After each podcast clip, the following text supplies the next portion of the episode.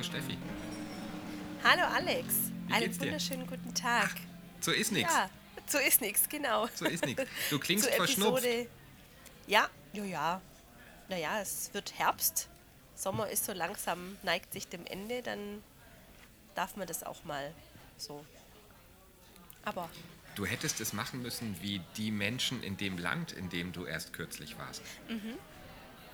welches jetzt? Ich war in verschiedenen Ländern kürzlich. Aber es gibt doch nur Ach ein so. Land, wo man da so, na gut, nee, das sind, äh, das sind mehrere Länder, ne, wo man so Mundschütze trägt. Gerne auch mal als Accessoire.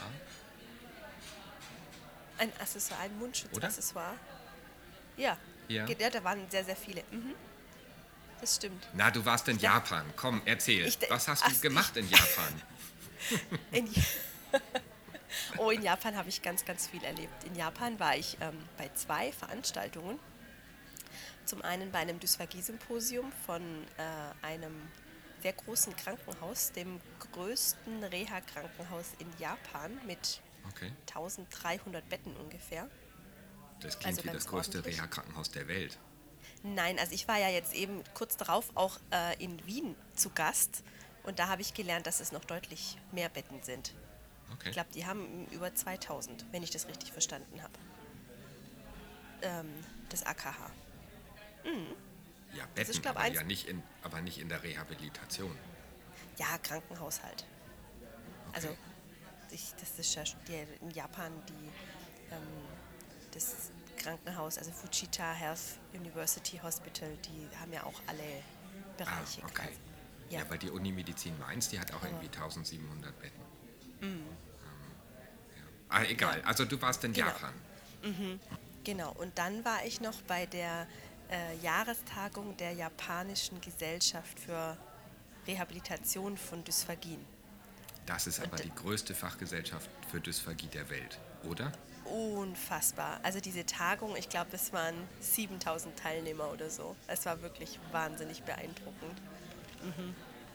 7000 Ja, Besucherinnen und Besucher auf einer Fachtagung für Dysphagie. ja, Wahnsinn. Wahnsinn, oder? In, Ja. in einem Land, das ja jetzt schon groß ist, aber jetzt nicht so riesen, riesen, riesengroß. Also es war wirklich beeindruckend und ich würde sagen, dass eine Vielzahl, also ja, ich kann es jetzt im Prozent schlecht abschätzen, aber viele Zahnärzte da waren.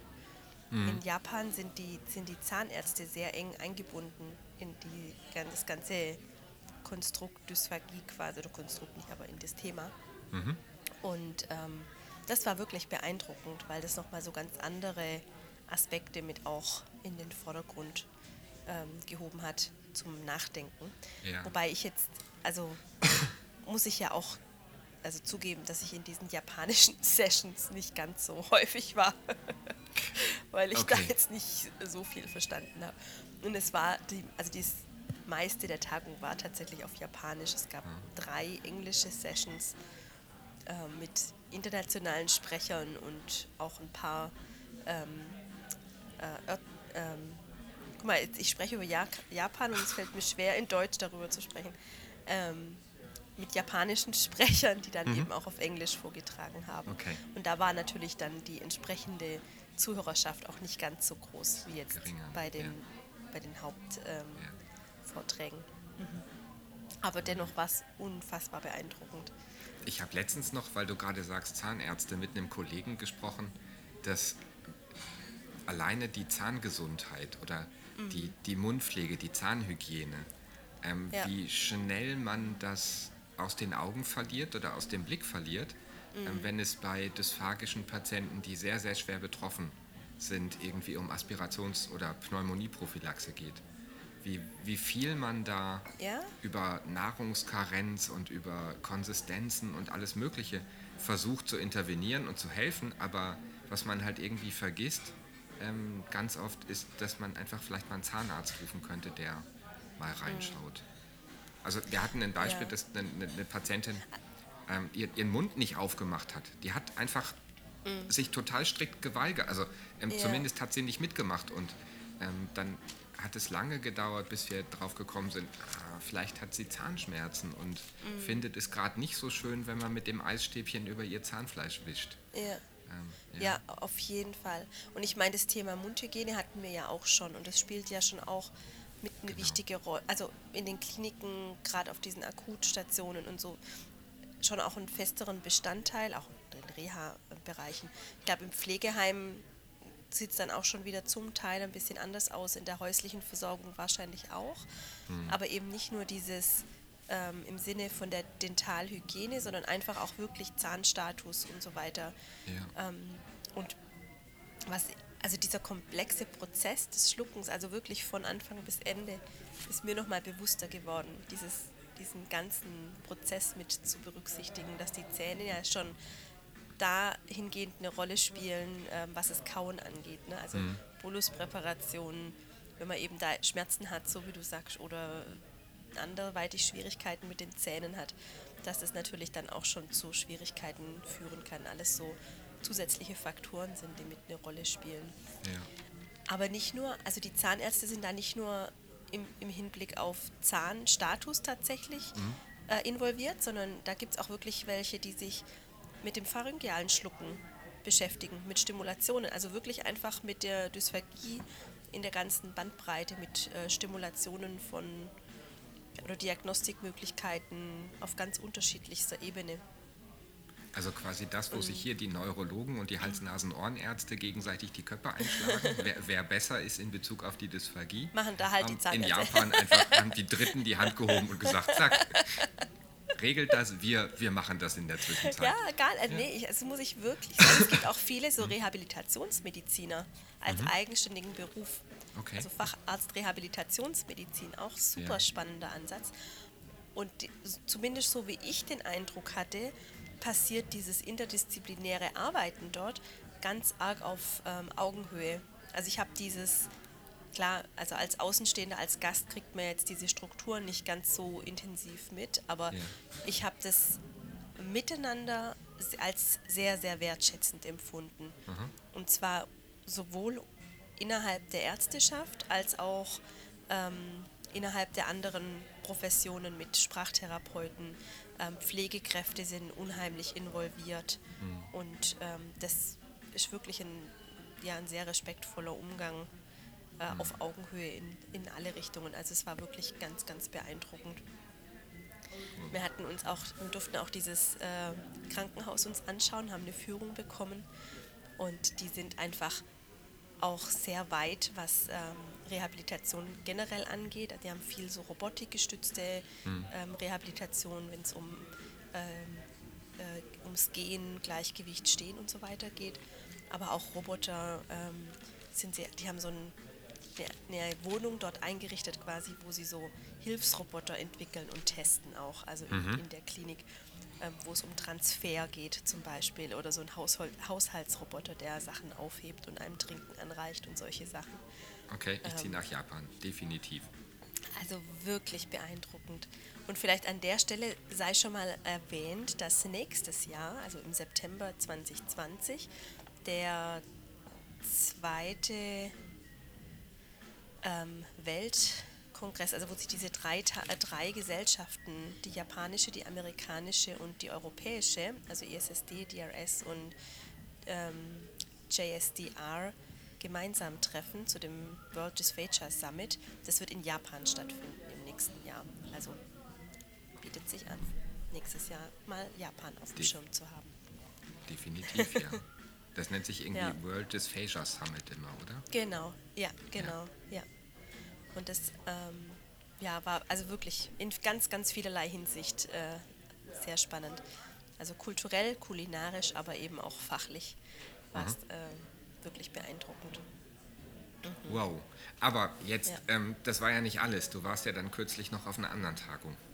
Genau, ja, ich bin quasi zurück und dann quasi kurz in Deutschland ausgestiegen und dann aber wieder gleich habe ich mich in deine neue Wahlheimat aufgemacht. In die lebenswerteste gedacht, Stadt der Welt, gell? Ich habe es ich hab's des Öfteren mitbekommen und ähm, gehört und auch äh, quasi erlebt. Also nicht nur quasi, sondern ich habe es erlebt. Ähm, kann ich schon nachvollziehen, wie man zu dem Urteil kommt, muss ich sagen. Also Wien war wirklich ähm, schon auch, also ist eine Reise wert, definitiv. Auch für länger. So. Um, ja, und ich habe mir das so ein bisschen vorgestellt, dass wir da vielleicht eine Live-Episode aufnehmen, viel Zeit miteinander verbringen. Ja, das ging sich Aber- leider nicht aus. Da hat Nee, mich äh, die Gesundheit umgehauen. Das, was du jetzt gerade ausbrütest, habe ich da voll Genau. ausgelebt. Genau, Ich war so ein Bazillenmutterschiff. Äh, Ich bin, bin Genau. echt wie ein Bazillenmutterschiff durch Ja. die Gegend gelaufen und war Ja. halb tot. Ja. Mhm. Ja. deswegen habe ich von, der, ähm, von dem Kongress halt nur wenig mitbekommen, Ja. ähm, weil ich doch eher äh, ein bisschen zugedröhnt war, auch äh, Mhm. mithilfe chemischer Substanzen, könnte man sagen. Ähm, ich habe ein bisschen was mitbekommen, aber erzähl mal, was fandest du das Spannendste auf der Jahrestagung der SSD dieses Jahr? Ähm, Ich fand es spannend, also natürlich den Akkreditierungskurs Videofluoroskopie. War Erstmalig, für mich ne? natürlich Oder? spannend, genau, der hat zum ersten Mal stattgefunden. Ähm, FIS war auch ein Akkreditierungskurs. Ähm, es gab einen Manometrie-Einführungskurs. Und das fand ich alles ähm, spannend. Und bei dem Videofluoroskopie, da habe ich eben mitgewirkt, deswegen war es nochmal besonders spannend. Das war, war ganz äh, interessant, auch da nochmal diese verschiedenen Referenten aus den verschiedenen Ländern zu erleben, auch wie das Thema Videofluoroskopie interpretiert wird in verschiedenen europäischen Ländern. Das ist wirklich beeindruckend. Äh, Da hat man eine Bandbreite von bis, da ist ganz viel mit dabei. Ähm, und von der Tagung an sich fand ich es erstaunlich, wie präsent das Thema ähm, Andicken war Ja, in verschiedenerlei Hinsicht. Und ähm, mein, wir haben da jetzt auch schon öfters drüber gesprochen, ne? über dieses Thema Andicken. Und ich finde ja diesen, diesen Grundgedanken, dass wir alle irgendwie lernen müssen, eine Sprache zu sprechen, ähm, völlig nachvollziehbar und auch richtig und auch wichtig. Und ob das jetzt ITZY ist oder ob das ein ESSD-Label-System ist, das finde ich jetzt erstmal gar nicht so relevant. Ich finde es wichtig, dass man, dass man da irgendwie versucht, einen Weg zu finden. Ich finde auch, dass die beiden Verfahren sich gar nicht zwangsläufig irgendwie ausschließen, weil die unterschiedliche Ansätze auch ein Stück weit haben. Also ich finde es, also ganz kurz vielleicht, IC ist ja dieses internationale Standardisierungsprogramm, um sämtliche Lebensmittel ähm, standardisiert zu erfassen mit genau. ihrer ähm, Flüssigkeits, ähm, Fließgeschwindigkeit oder eben auch äh, von festen Speisen. genau, die ITZ-Level Und- 0 bis 7. Ähm, 0 bis 4 sind äh, Flüssigkeiten, äh, 0 Genau. bis 3, 4 und ähm, 5, 6, 7 sind dann die Geht dann Speisen. eben von Pudding bis zu fester Konsistenz hoch, genau. Genau. Und ähm, parallel, oder nicht parallel dazu, aber eben ein anderer Ansatz wird eben von der ESSD oder von, ähm, ja, von bestimmten Arbeitsgruppen ähm, vorangetrieben, wo es hauptsächlich um die, ähm, um die standardisierte Darstellung von Fließeigenschaften von Flüssigkeiten geht. Also dass im Prinzip auch auf Andickungspräparaten steht, ähm, welche Richtig, was für eine Vis- Fließgeschwindigkeit. genau, was für eine Genau, Viskosität, ne? Ja. Exakt, genau, das hat. Und ähm, Wobei mich da ein ganz kleines bisschen irritiert Ja. hat, also diese eine Arbeit ähm, von der Kollegin aus, aus äh, Spanien, die ähm, sie sehr oft präsentiert hat, aber ähm, wo sie wirklich unterschiedliche ähm, Viskositäten bei verschiedenen eingedickten ähm, Getränken festgestellt haben, je nachdem, ob sie ähm, in der Mundhöhle oder im Pharynx zu finden waren. Aber was, was mich da ein bisschen irritiert hat, ist, dass sie das gemessen haben bei 25 Grad Raumtemperatur. Was nicht unbedingt der Temperatur der Speisen und Getränke ähm, während der oralen Nahrungsaufnahme entspricht. Also da haben wir ja eher etwas über ähm, Über 36 30, Grad genau, ähm, ja. Körpertemperatur. Und also das, ähm, ich, ja, das fand ich ein bisschen irritierend. Wobei, wie du gerade sagst, dass man jetzt das als Konkurrenzprodukte irgendwie darstellt, finde ich schade. Wobei ähm, das eigentlich, wenn man mal ganz ehrlich ist, für uns aus therapeutischer Sicht erstmal gar nicht so relevant ist, weil für, von sich behauptet und das äh, ESSD-Label ja eigentlich auch, dass sie eigentlich nur einen Industriestandard definieren wollen. Also zumindest ITSI ist ein Industriestandard, wo es darum geht, dass man ähm, auf die ja? Verpackung, ja, das ist ein Industriestandard. Ja, dass es schon auch mit auf die, also auf die Verpackung mit draufkommt, aber genau. ITSI hat ja schon auch den Anspruch, alltägliche Nahrungsmittel klassifizieren zu können.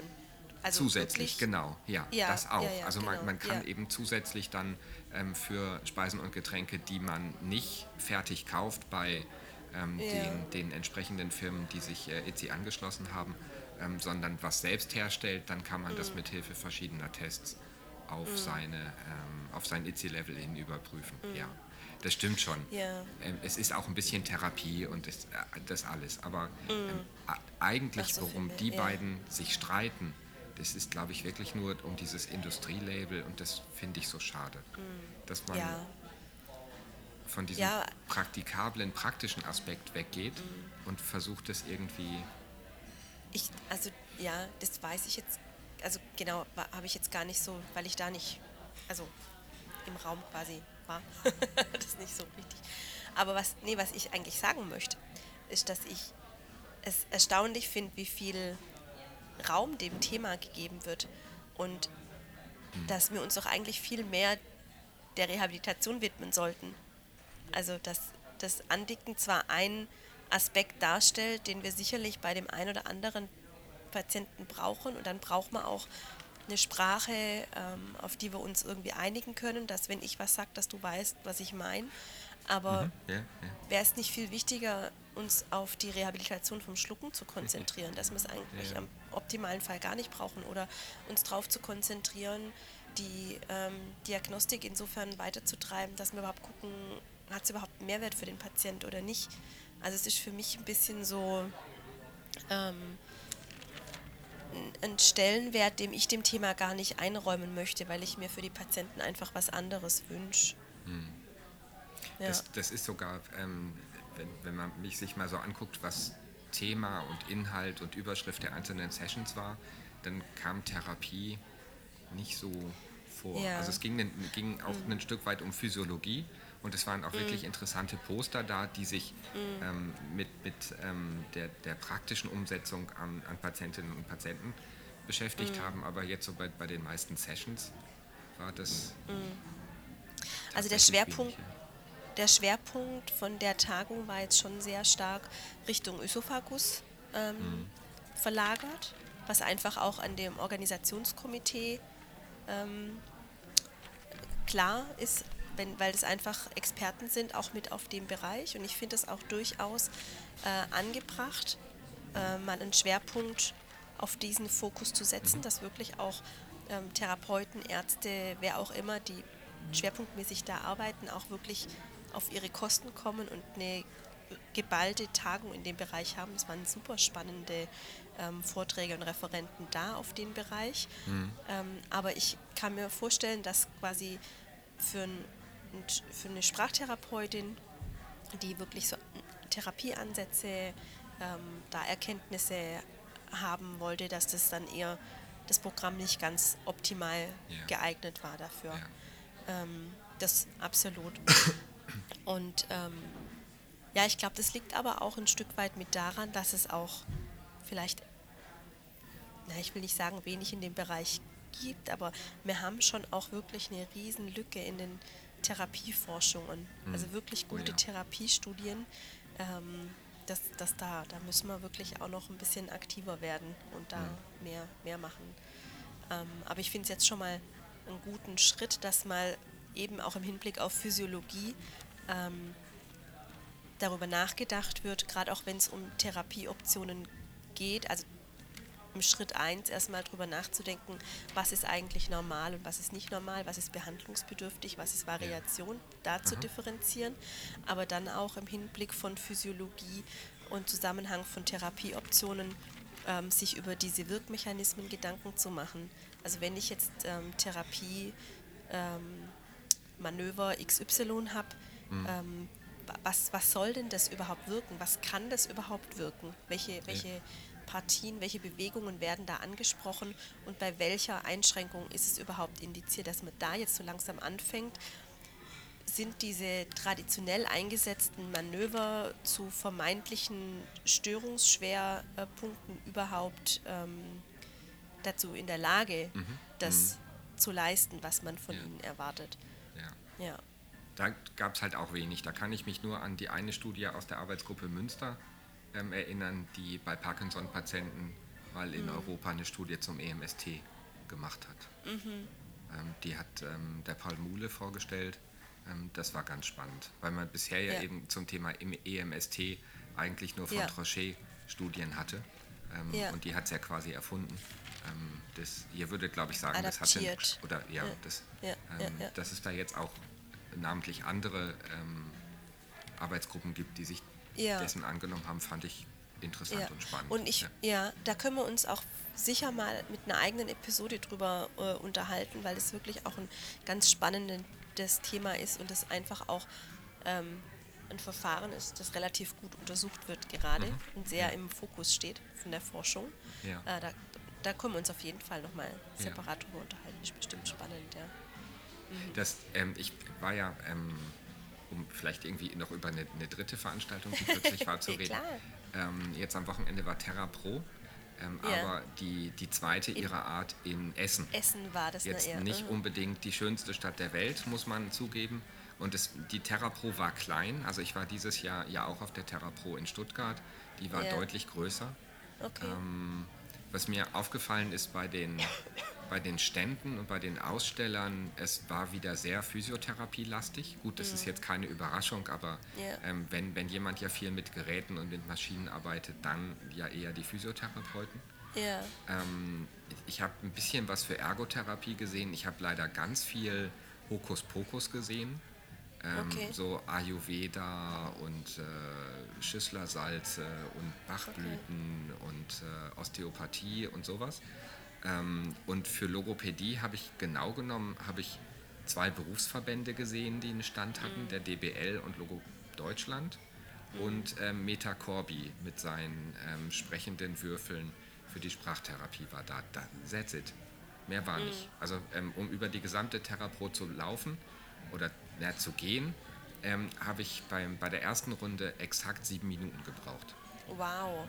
Das war mau. Okay. Fand ich. Aber Was? die TerraPro mhm. war, war, nicht der Grund, warum ich da war. Eigentlich war ich ähm, für einen Berufsverband für Logo Deutschland da, weil die gleichzeitig zur TerraPro ähm, den zweiten Logopädie-Tag Rhein-Ruhr veranstaltet mhm. hatten. Und ähm, auch ähm, versucht hatten, das Angebot für Logopädinnen und Logopäden parallel zum Berufsverband der ähm, Ergos und der Physios ähm, auch so ein bisschen mit aufzustellen. Und da habe ich einen mhm. Vortrag gehalten, deswegen war ich da. Ich mhm. finde grundsätzlich auch so kleinere Geschichten, also so, so, so kleinere Zusammenkünfte, so kleinere Treffen durchaus gewinnbringend und gut für mhm. Netzwerken und für mal über den Tellerrand schauen und Absolut, mal mit anderen quatschen und mal schlechten Kaffee trinken ähm, und mal auf so eine Messe kommen. Ja, da habe ich tatsächlich in Wien sehr guten Kaffee ah. getrunken. Ah, sag bloß. ja, aber also, dass, ähm, dass das noch ja. nicht so angenommen wird, finde ich schade. Mhm. Aber wenn ja. man sich dann anguckt, wie, wie wenig Praxis es tatsächlich manchmal auf solchen Tagungen und Messen ja, ähm, mhm. gibt, ist das vielleicht gar nicht so sehr verwunderlich. Und ich habe lange darüber nachgedacht, was man irgendwie ändern könnte ähm, äh, um, um solche kleinen Veranstaltungen wie jetzt einen Logopädietag oder. Ähm, eine, eine Randveranstaltung der, der Messe, wie man das irgendwie ein bisschen spannender gestalten könnte. Aber ich bin auch nicht wirklich zu einer Lösung ich, gekommen. Ich glaube, es ist auch unglaublich schwierig, weil du ja ganz unterschiedliche Ansprüche hast von verschiedenen Seiten und es ganz praktisch zu gestalten, ist in der Umsetzung nochmal eine ganz andere Herausforderung wie wissenschaftliche Erkenntnisse zu präsentieren. Und also ich glaube, ja. so diese eierlegende Wollmilchsau, das gibt es einfach auch so nicht. Also man hat, nee. glaube ich, das ist un unglaublich schwierig. Und gerade je nachdem, was der Ansatz ähm, ist von der Veranstaltung, man muss halt gucken, dass es dann nicht zu, zu flach bleibt einfach auch. Also gerade, ich meine, ich finde es vom Format her ein super Ansatz, ne? auch wirklich diese drei Therapie- oder, ähm, Berufe nochmal sehr nah zusammenzubringen, weil man ja doch auch voneinander profitieren kann und so. Ähm, aber dass es dann eben auch so ein Stück weit in Inhalte reingeht oder in tiefere Ebene reingeht und nicht nur so auf einem ganzen, ach, was macht ihr Physios denn überhaupt oder wir Mhm. Logopäden? Also dass man so ganz grob quasi sich nur unterhält, das ist schon eine Riesenherausforderung. Okay. Schade, weil das ist so wichtig. Naja. Auf jeden, ja, auf jeden Fall, auf jeden Fall. Was war dein Vortragsthema? Ähm, es ging um Dysphagie. Ähm, ich Ach, sollte. War, lass mich ja kurz überlegen. Naja, na, äh, bei, beim, im, im Jänner auf der ähm, Terrapro in, in, in Stuttgart habe ich was über das Ja. iPad in der Logopädie ja, erzählt. Ja. Ach, Ja, aber irgendwie auch keine große Überraschung, dass das meine beiden Themen sind. Hier, stimmt. Na, ich habe ein bisschen was über, die, die, über das Schlucken erzählt und ähm, hab, hatte mir von Anfang an überlegt, dass wenn ich mich da jetzt hinstelle und irgendwie so ein paar neue Studien vorstelle und sage, hier, das ist neu, das ist neu, aber genau genommen machen wir hier alle funktionelle und manuelle Dysphagietherapie und ähm, macht Diagnostik und bildgebende Untersuchung ist so wichtig, dann ist das alles keine große Überraschung. Also muss ich es auch nicht sagen. Und deswegen habe ich ähm, mir überlegt, ich versuche das eher ähm, mal aus der Sicht derer, mit denen ich mich eben auch viel unterhalte, nämlich anderen Berufsgruppen. Was denken Pflegende, was denken Ärzte und was denken Angehörige und manchmal auch Patienten selber über die Dysphagie, ähm, über die Auswirkungen, über das, was das macht. Und habe wieder über mein beliebtes Thema die Mythen der Dysphagie gesprochen. Ähm, sehr schön. dass man irgendwie beispielsweise, dass es in, in manchen Berufskreisen immer noch heißt, dass wer eine PEG oder eine Nasensonde hat, darf nicht essen. Ähm, oder dass wer ähm, eine Trachealkanüle hat, ähm, die gekafft ist, kann nicht aspirieren. Ähm, Oder dass supraglottisches Schlucken immer effektiv ist. Ähm, naja, über, über solche Sachen. Und dann aber auch ähm, in Bezug auf diese Mythen viel über das Nichtwissen. Das hatten wir ja auch schon mal als Thema. Ich Ja. glaube, das war sogar das Thema unseres ersten Podcasts, oder? Ja. Ähm, das, das Äh, Wissen um das Nichtwissen. Ja. Genau.